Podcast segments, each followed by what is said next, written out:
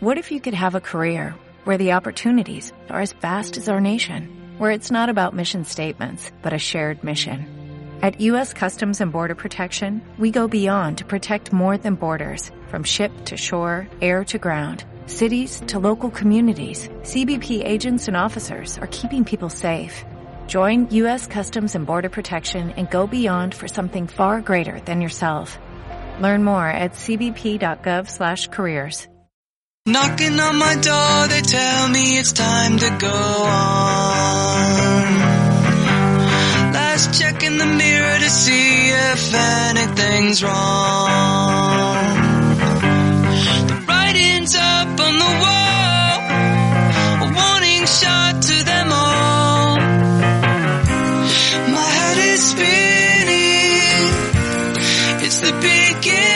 comienza out. Dirige y presenta Mateo.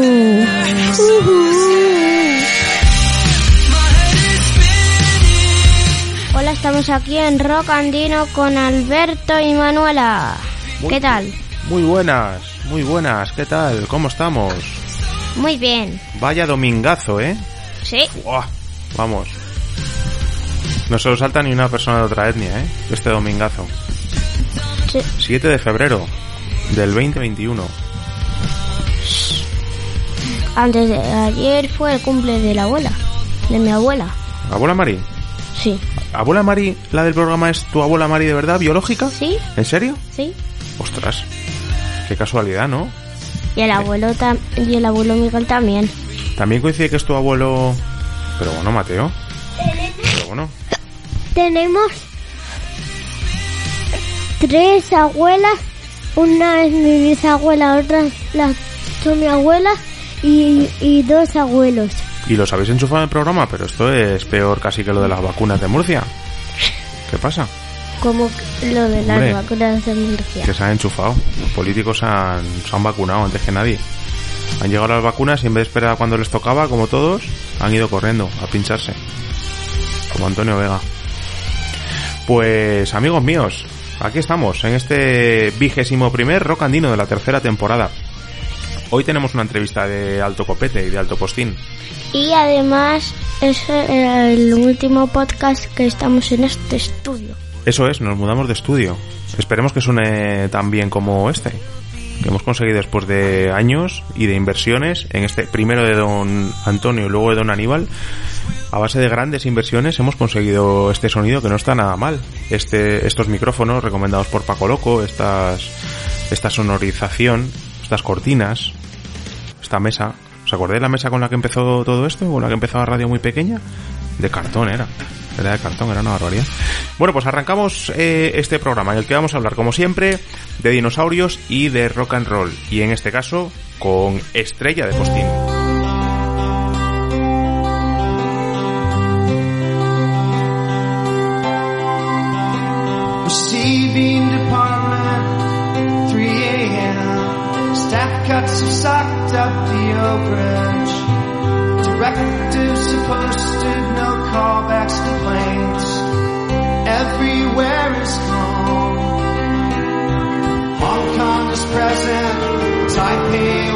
talk of cicadas.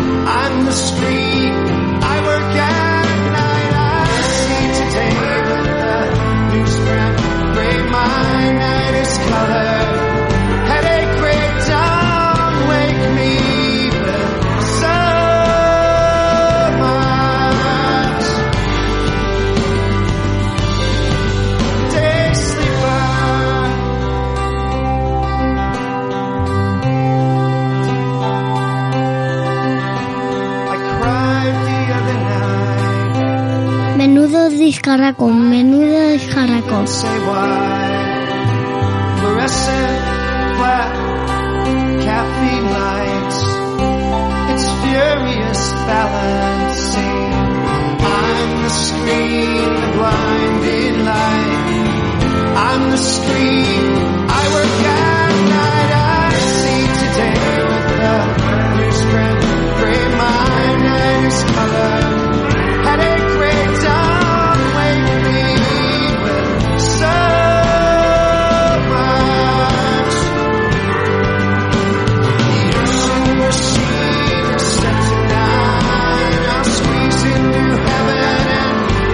Pues sí, un discarraco este directo en la BBC, en el show de John Peel de Rem que salió en el año 2018 y que hemos querido rescatar porque ya no nos eh, podemos aguantar las ganas de deciros que vamos a hablar dentro de un ratito con Ken Stringfellow, 10 años, músico de Rem. Manu, cuéntanos. Pues que tengo... No, he visto un arco iris en mi ventana. Ahora mismo. Sí, porque había aparecido. Ostras, qué cosa tan bonita, ¿no? Sí. O sea, que has querido romper el ritmo de Rocandino de este vigésimo primer para contarnos que había un arco iris. Qué bonito, ¿eh? Además en la radio. Yo no lo creer. he visto. Bueno, no jodas el tema. Porque tú, no es- tú estás como en inglés, pero eh, es- estaba en español y te vas a quedar en inglés, ¿Cómo es en inglés? en el idioma inglés. Co- ¿Cómo se dice arco iris en inglés? A ver. Rainbow. Toma, mini punto. Vamos a tu sección, Manu. ¿Sabes qué? Engordar.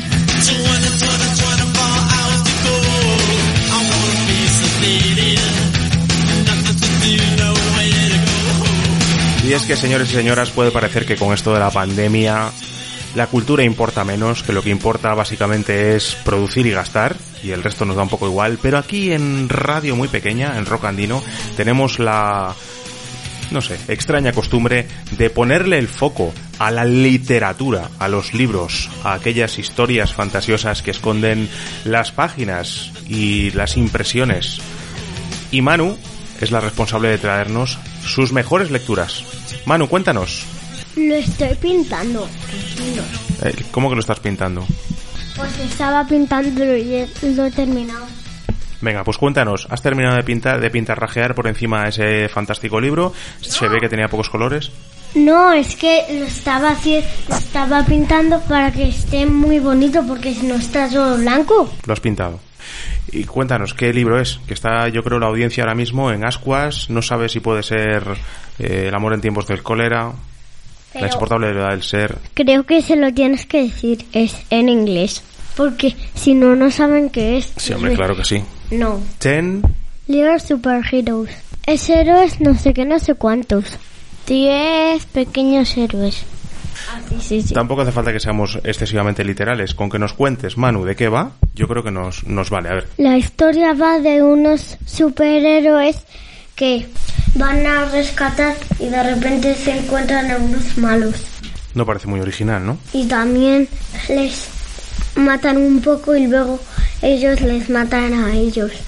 Porque había la superhéroe que tiene la cuerda y la y los enredaba por pelos.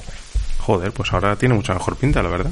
Ha empezado un poco regular, pero ahora con esta breve sinopsis, yo creo que todos nuestros oyentes están deseando adquirir este libro. Como siempre, no vamos a contar el final, porque ¿para qué? Es en inglés y además Manu ya ha contado el final. ¿Qué- ¿Cuál es el final? Solo- No lo recuentes, no lo podéis recontar. Se puede contar una vez el final, pero la gente se ha despistado. Porque Manu ha hecho una sinopsis que es un poco, pues bueno, como si, ¿qué te diría yo? Pues como ¿Sabes? si Pocholo. ¿sí? ¿Sabes que es? hay hay un mini pirata que lo encerran? Bueno, espérate, antes de que esto acabe en tragedia. Eh, Ten Little Superheroes, bueno, es, una obra, es una fantástica obra, diría yo. Pues bueno, parte del- de lo que va a ser el pivotaje de la cultura occidental en los próximos 20 años de Mike Brownlow y de Simon Riccardi. Me encantaría hacer recomendaciones, eh, endorsements, que se llama, de libros. Me encantaría dedicarme a eso y poder, ¿sabes? De esto que pone mm, excepcional, fantástico, uno de los mejores libros de tres, de 10 pequeños superhéroes. me gustaría vivir eh, de eso. Y cuando haya hecho 200 o 300, sacar un recopilatorio, un libro recopilatorio. ¿Y sabes quién ha hecho eh, lo de leer? Los que has A dicho. la editorial, ¿no? Sí, la editorial. Or- Orchard se llama la editorial, es una editorial inglesa. Orchard. Orchard. Ha costado ni más ni menos Y seis- ha- 6,99 y ha este escribido, yo lo he coloreado. Gracias, Manu. De nada. Hasta la semana que viene. Hasta Entonces, ¿por qué has dicho eso de las ilustraciones de otro señor?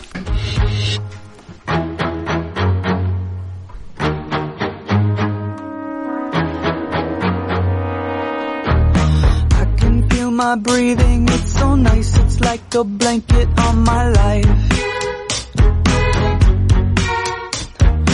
Let me stay here for forever in this state of classical denial. Cranking Mrs. Dalloway, Moby Dick trip on a whale. He's kinda just like me, we're thirsty for the deep. I'm gonna rock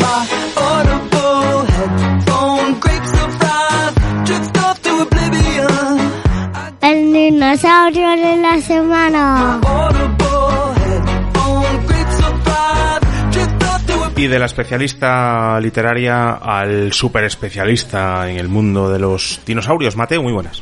Muy buenas. Otra vez. Hoy vamos a hablar del Musaurus, un dinosaurio bastante grande, era herbívoro,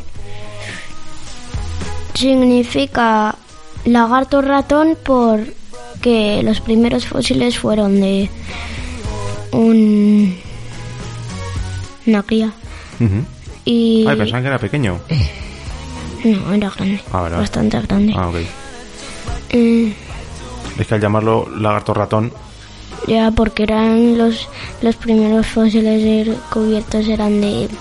claro, por eso se pensaron que eran todos así, ¿verdad? Y luego se dieron cuenta que no. ¿O no? Bueno, es que se suelen encontrar huesos de, O sea, que si me quieres mandar a de la los mierda. mayores. O sea, yo estoy dando aquí palique, pero que si me quieres mandar a la mierda y que me calle, solamente tienes que decirlo. Eh, era... No era nada listo. ¿Mm? Vaya, Nada, nada. pero cero, ¿eh? Cero. ¿En mate? Un cero. ¿En lengua? Cero. ¿En soci? Cero. Perdón, en, science, en social science? Cero. ¿En natural, En natural science? science, cero. yo, yo creo que un uno, ¿eh? Un, hubo un día que sacó un uno, ¿Por? pero que se lo regalaron. Le daba pena al profe. Hombre, pues si no le daría pena a todos. No era muy listo, ¿no? Entonces, No. vaya. Y es del Triásico, ¿no? De finales del Triásico, por lo que he visto. Sí. ¿Y por qué zona? ¿Por qué zona andaba? Argentina, yo creo. Sí, sí, sí. En lo que hoy es América del Sur, dicen. Así que muy bien. Jo, te lo sabes, ¿eh? Te lo tienes controladísimo eso, ¿eh? Aquí es que no se te escapa ¿eh? un bicho de estos. ¿Algo más que quieras que nos llevemos, doctor? ¿Que quieras que nos llevemos de deberes para la próxima semana? No sé. Muy bien. Pues vamos a la entrevista.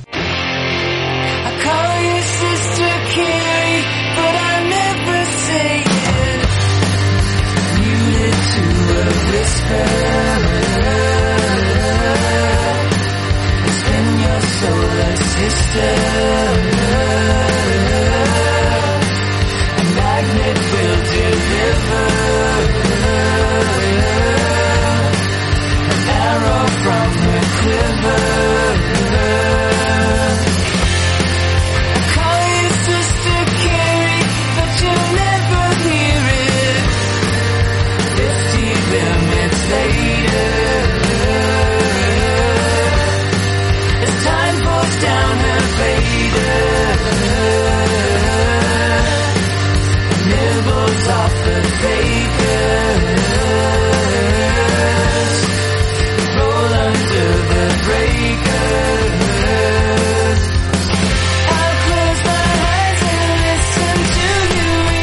Pues el otro día, colación, Mati, de hablar con Paco Loco, ¿te acuerdas que nos estuvo comentando y que además lo reflejó en su segundo libro, que uno de los grupos a los que más le había flipado eh, grabar era los Posies y pusimos un disco que nos acompañó durante varias semanas, ¿verdad? Estuvimos dando la matraca Sí. con los Posies, que son- es lo que está sonando por aquí, y de ahí eh, surgió la oportunidad de poder hablar con uno de sus fundadores, Ken Stringfellow, que mm, además de ser alma mater de los Posies, ha sido colaborador y músico y también compositor de, de unas una ristra de artistas bastante considerable, desde Neil Young a Ringo Starr, pasando por Rem, con quienes decíamos antes, al principio del programa, que estuvo 10 años tocando, o Big Star, ¿no? Eh, ha estado, acaba de terminar hace nada una gira en España muy particular, tocando su LP Touch It del año 2001 en conciertos pues muy íntimos, ¿no? Para 40, 50, 60 personas. Creo que ha estado en Madrid, Barcelona, Valencia y hemos tenido la oportunidad, tenemos la oportunidad de hablar ahora mismo con Ken Stringfellow. Ken, acabas de terminar tu gira por España. ¿Cómo es cómo son las giras post-COVID? ¿Cómo has visto el público español? Well, there is no post-COVID tours. Basically, we're still in the middle of it, um, which is what I think made this tour so unique. Um, in fact, bueno, no hay giras posteriores al COVID. Básicamente todavía estamos en medio de todo esto y eso es lo que creo que hizo que esta gira fuera tan única. De hecho, los últimos días de enero, cuando estaba haciendo esta gira, era el único artista musical del mundo que hacía una gira internacional, la única en todo el mundo. Y todavía no ha habido otros sí que ha habido algunas actuaciones locales. Están teniendo conciertos nuevamente en algunos eh, casos, pero no hay artistas de gira internacional en ningún lugar del mundo este año y desde quién sabe cuándo el, el año pasado. Así que era una posición única en la que estar. Ya sabes, todavía estamos en medio del COVID, así que tomamos muchas precauciones. Todo lo que hacemos es arriesgado, todos tenemos que usar máscaras y todo para hacer todas las cosas bien. Y tenemos una capacidad muy limitada. La gente tiene que sentarse muy lejos y todo ese tipo de cosas. Hacemos todo lo posible para que sea lo más seguro. Y después de eso, um, todos pueden decidir si vale la pena correr el riesgo o no. La um, gente responde bastante bien. Los espectáculos estaban llenos, quiero decir, con una capacidad muy limitada, eh, estar completo tiene un significado completamente diferente. Teníamos la cantidad de espacio que habíamos reservado um, y logramos filmarlo todo. Fueron um, realmente grandes experiencias. Me he sentido genial. Fue maravilloso estar frente a una uh, audiencia y creo que la uh, audiencia estaba muy contenta de tener a alguien frente a ellos y de disfrutar de la cultura y la comunidad de este tipo de cosas que simplemente quedan devastadas durante el COVID. Quiero decir comunidad creo que incluso más que la cultura. Quiero decir, no podemos vivir sin cultura, pero definitivamente no podemos vivir sin comunidad. Somos animales sociales y esto ha sido muy duro para mucha gente, el aislamiento. Así que esto fue un poco de mejora para todo eso. Y solo un poco, ya sabes, eh, quizá todos estuviéramos bien. No he escuchado ningún informe de que alguien se haya enfermado en ninguno de estos conciertos. Y hasta ahora yo he sido negativo. Así que me pusieron a prueba durante la gira y me volverán a poner esta semana para ver si pasa algo. No tengo ningún síntoma, así que creo que está todo bien. Uh, Spanish public is always great. I mean, this has been um, the case for myself and the Posies and many other projects I've been in since the beginning, since the Posies. El feeling del público español siempre es genial. Quiero decir, este ha sido mi caso ahora y con los Pussies y muchos otros proyectos en los que he estado desde el principio, desde las primeras giras de The Pussies en 1993 y 1995. Nunca hemos dejado de tener una recepción cálida, fuerte y con mucha pasión en España y hemos seguido volviendo. Mm, podrías decir, no se cansan de ti o algo así, pero en realidad parece que la gente no solo no se cansa de nosotros o de mí, sino que somos amigos básicamente y vienes a ver a tus amigos. Y eso es algo realmente genial. Has liderado una de las grandes bandas de, Power Pop, que eran los Posies, eh, pero sigues teniendo una relación muy cercana a tus fans. ¿Cómo se, ¿Cómo se explica esto? ¿Cómo se come, no? Cuando lo normal es que te vayas alejando poco a poco. Well, I think they go hand in hand, don't you? I mean, if we didn't build that kind of community, I, I, I don't think that we would have bueno, creo que van de la mano, ¿no? Quiero decir, si no construyéramos ese tipo de comunidad, no creo que tuviéramos una base de um, fans. No creo que seamos una de las grandes, eh, entre comillas, um, bandas para ti o para cualquier otra persona. Creo que simplemente desapareceríamos por completo. Creo que por eso me ha interesado siempre estar conectado con la gente. Y la música es solo una forma fundamental de llegar a otras personas a través de grandes distancias. La, la música viaja por todo el mundo y los discos del otro lado del mundo me llegaron cuando era todavía un um, niño y eso realmente me afectó, ya sabes, tener um, exposición a otras formas de pensar, a otras culturas distintas a la tuya y a descubrir que tienes almas um, gemelas en el mundo. Eso es algo maravilloso. y por eso estaba interesado en construir ese tipo de comunidades desde los primeros días de The Teníamos un apartado postal en la oficina de correos de Seattle, cerca de donde vivíamos, uh, y pusimos esa dirección en nuestro primer registro. y hemos estado recibiendo correo allí durante unos 10 años. y respondí cada um, correo y mantuve mucha correspondencia con muchos fans y postales y cartas y todo ese tipo de cosas. No solo se trataba simplemente de enviar a alguien una carta modelo en respuesta, así que creo que eso ha estado siempre en mi naturaleza. Cuando esto se hizo posible de forma electrónica, simplemente trasladamos esa conversación al mundo electrónico y luego el resto del mundo nos eh, se puso al día con la idea de construir esas comunidades a través de las redes sociales. La banda estaba lista para eso 20 años antes de que existieran las redes sociales. Ken, ahora la gente eh, tiene acceso, ¿no? las nuevas generaciones a herramientas profesionales o de un sonido profesional. Pero tú aprendiste a tocar con, con una guitarra que decías que era una guitarra bastante mala, eh, una, una guitarra de los 60, ¿no? Well, actually, that that um, box guitar was not a bad guitar. Um, it was very basic. Aprendes a tocar ritmos y luego tocas bien. En um, realidad esa guitarra box no era una mala um, guitarra, fue muy básico, pero de hecho aprendí a tocar una guitarra acústica que era bastante difícil de tocar. Mi padrastro había tenido una guitarra, no tocaba, pero había una en casa. El modelo era de una marca que se llamaba Orpheus y era una guitarra acústica. Y fue muy, muy difícil de tocar y esto fue genial porque ya sabes, me rompió los dedos, pero los hizo fuertes. Y luego cuando yo pasé a esa primera guitarra eléctrica, la guitarra Vox, fue fácil en todas las guitarras después de eso fue fácil. Pero ya sabes, creo que es un buen ejercicio si tienes la paciencia y el tiempo para aprender a tocar una guitarra difícil. Y sí, tocaba canciones de Rem cuando era niño y usé esa guitarra box para tocar los discos de Rem. Luego Peter Bach tocó esa guitarra en un disco que creo que es muy extraño, pero esa es la belleza de la vida. No os puedo explicar cuántos de mis artistas favoritos han llegado a mi vida y otras cosas por el estilo.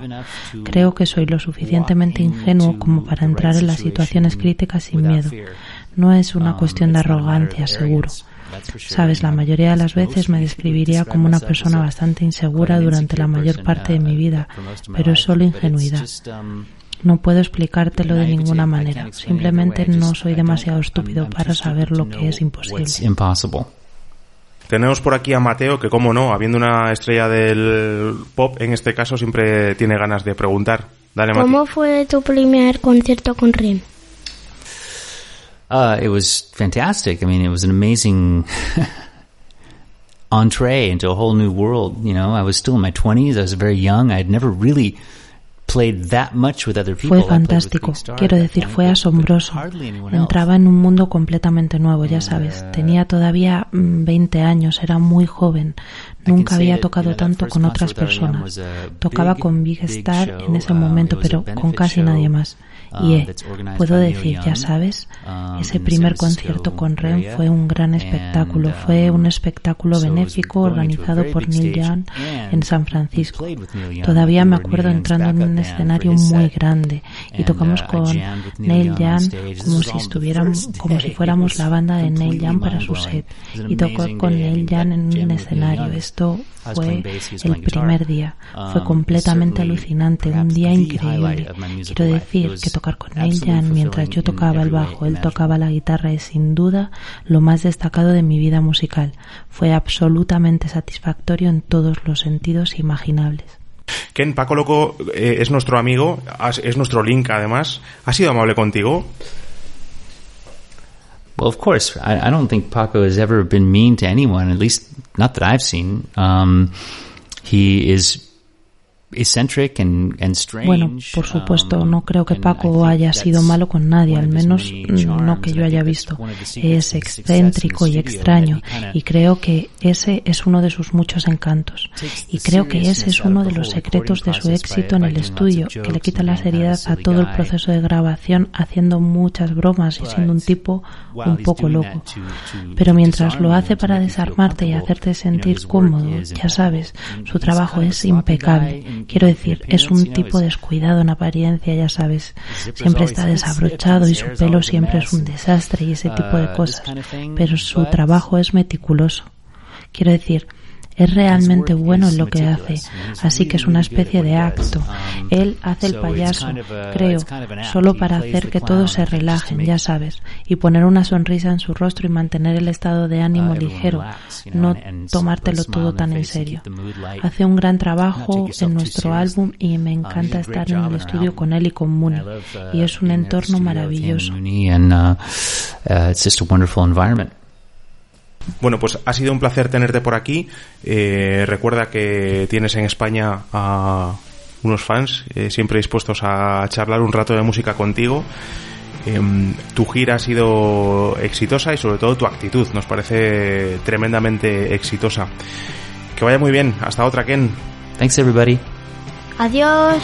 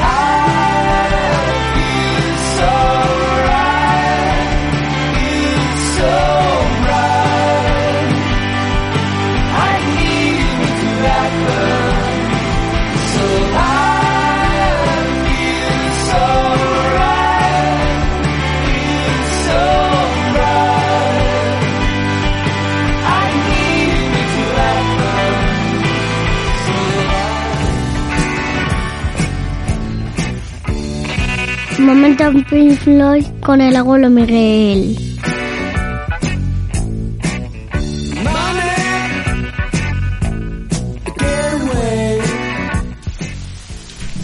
De vez en cuando sucede, Mateo, que los abuelos no nos chutan esa pastilla en forma de, de grabación, sino que los tenemos en directo, como es el caso.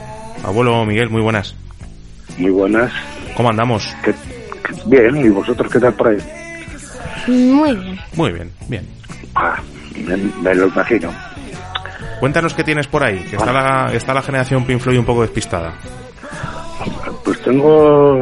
Estaba mirando unos grupos por ahí este, estos días y me enteré del fallecimiento de uno de una banda, es un The Animals, es una banda de rock británica formada a principios de los 60 en Newcastle estos se desplazaron a Londres y lograron reconocimiento internacional. En 1964 con la canción The House of the Raging, algo así que, creo que quiere decir la que es naciente aunque también publicaron otros sencillos exitosos. Luego hubo, hubo versiones aquí en España, ¿verdad? La Casa del Sol Naciente, no sé si fueron los Sirex o no sé quién los versionó, pero sí, sí. Claro, están, hay varios, mucha gente los versionó, creo que hasta Bob Dylan tuvo uno, pero los más conocidos es el, este que fue grabado por ellos, que fue número uno en Estados Unidos y en el Reino Unido. Y también otro que creo que fue bastante de Joan Baez eh, por el año 59, una cosa así. Y bueno, pues era una banda que tenían el reconocimiento internacional y ya en el 64 con la canción esta también publicaron otros temas sencillos. Sufrió, la banda esta, como todas estas, sufrió constantes cambios en la alineación. a mediados en la época de 1960 bajo el nombre de Eric Burdon ante Almas. Ya se trasladaron a California y lograron el éxito comercial como una banda de rock psicodélico y hard rock.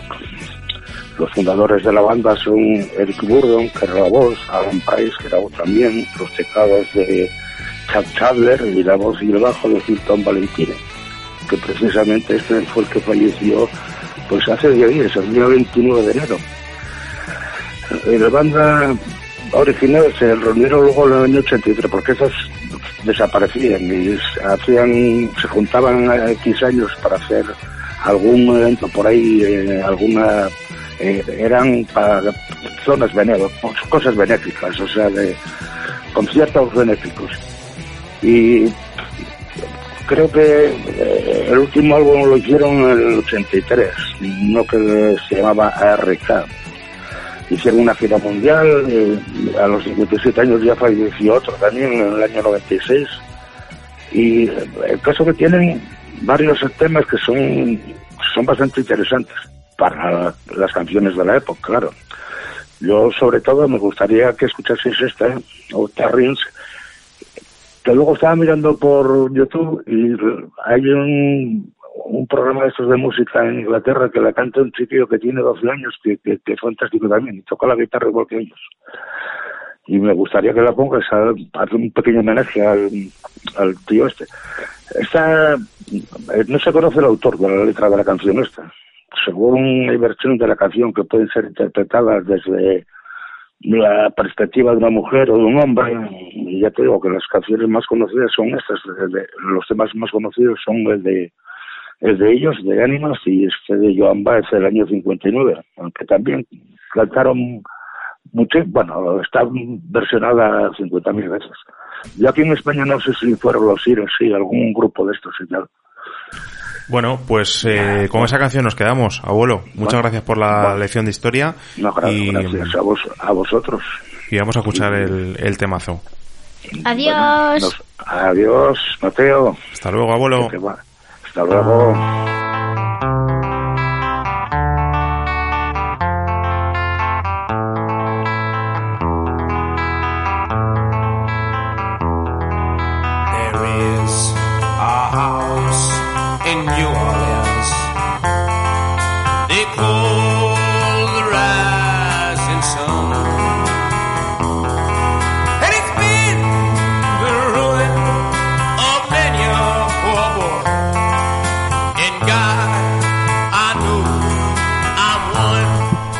Pues con The House of the Rising Sun de los Animals nos vamos a marchar, no sin antes hacer... El Se nos sorteo. había olvidado hacer el sorteo. Sí, señor, entonces lo tenemos que hacer deprisa y corriendo. Hemos tenido que llamar rapidísimo a un notario de Vélez Málaga, que ya está aquí. O sea, que el tío se ha personado en el AVE. O sea, es una cosa impresionante. Aquí está, de Vélez Málaga, señor notario. Mírame cómo hace con la mano, el pobrecillo. Bueno, pues tenemos el bombo con todas las bolas, con, con todas las bolas de los participantes. Recordáis que teníamos una pregunta para este mes, que era...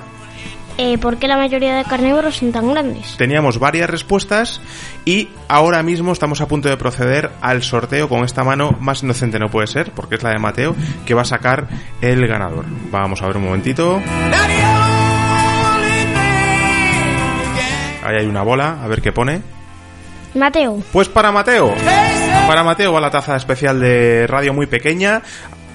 A ver, porque el, espérate un segundo, porque el notario de Vélez Málaga pide el bar. Está pidiendo el bar. Espera un momento, porque vamos va, va a consultar. Bueno, pues ahora tenemos que esperar qué se hace en el bar cuando va el bar- cuando van a ver las jugadas al vídeo. ¿Qué hacen los jugadores? ¿De qué hablan? No sé. ¿Cómo matan al rato? ¿Qué hacemos? No, no sé. Estoy mirando. Esto, es que tenemos que. Se nos está haciendo ya muy largo el podcast, porque la entrevista ha sido larga y la gente no aguanta más de 20 minutos escuchando nada. O sea que nos está jodiendo. A ver, a ver qué viene el bar. Sí, sí, es para Mateo, lo confirma. Pues Mateo, te llevas la taza. Vas a poder desayunar un café como los de Iker, ¿eh? ¡Yupi! ¡Me lo llevo! No, Mateo, tú, tú no, el otro. Iker- Bueno, Mateo. Iker- vamos, Iker, por si no lo sabéis, es un niño de mi clase que un día se trajo para desayunar café. y, le, y le metieron en la cárcel. Hasta la semana que viene, Mateo. Adiós. Chao.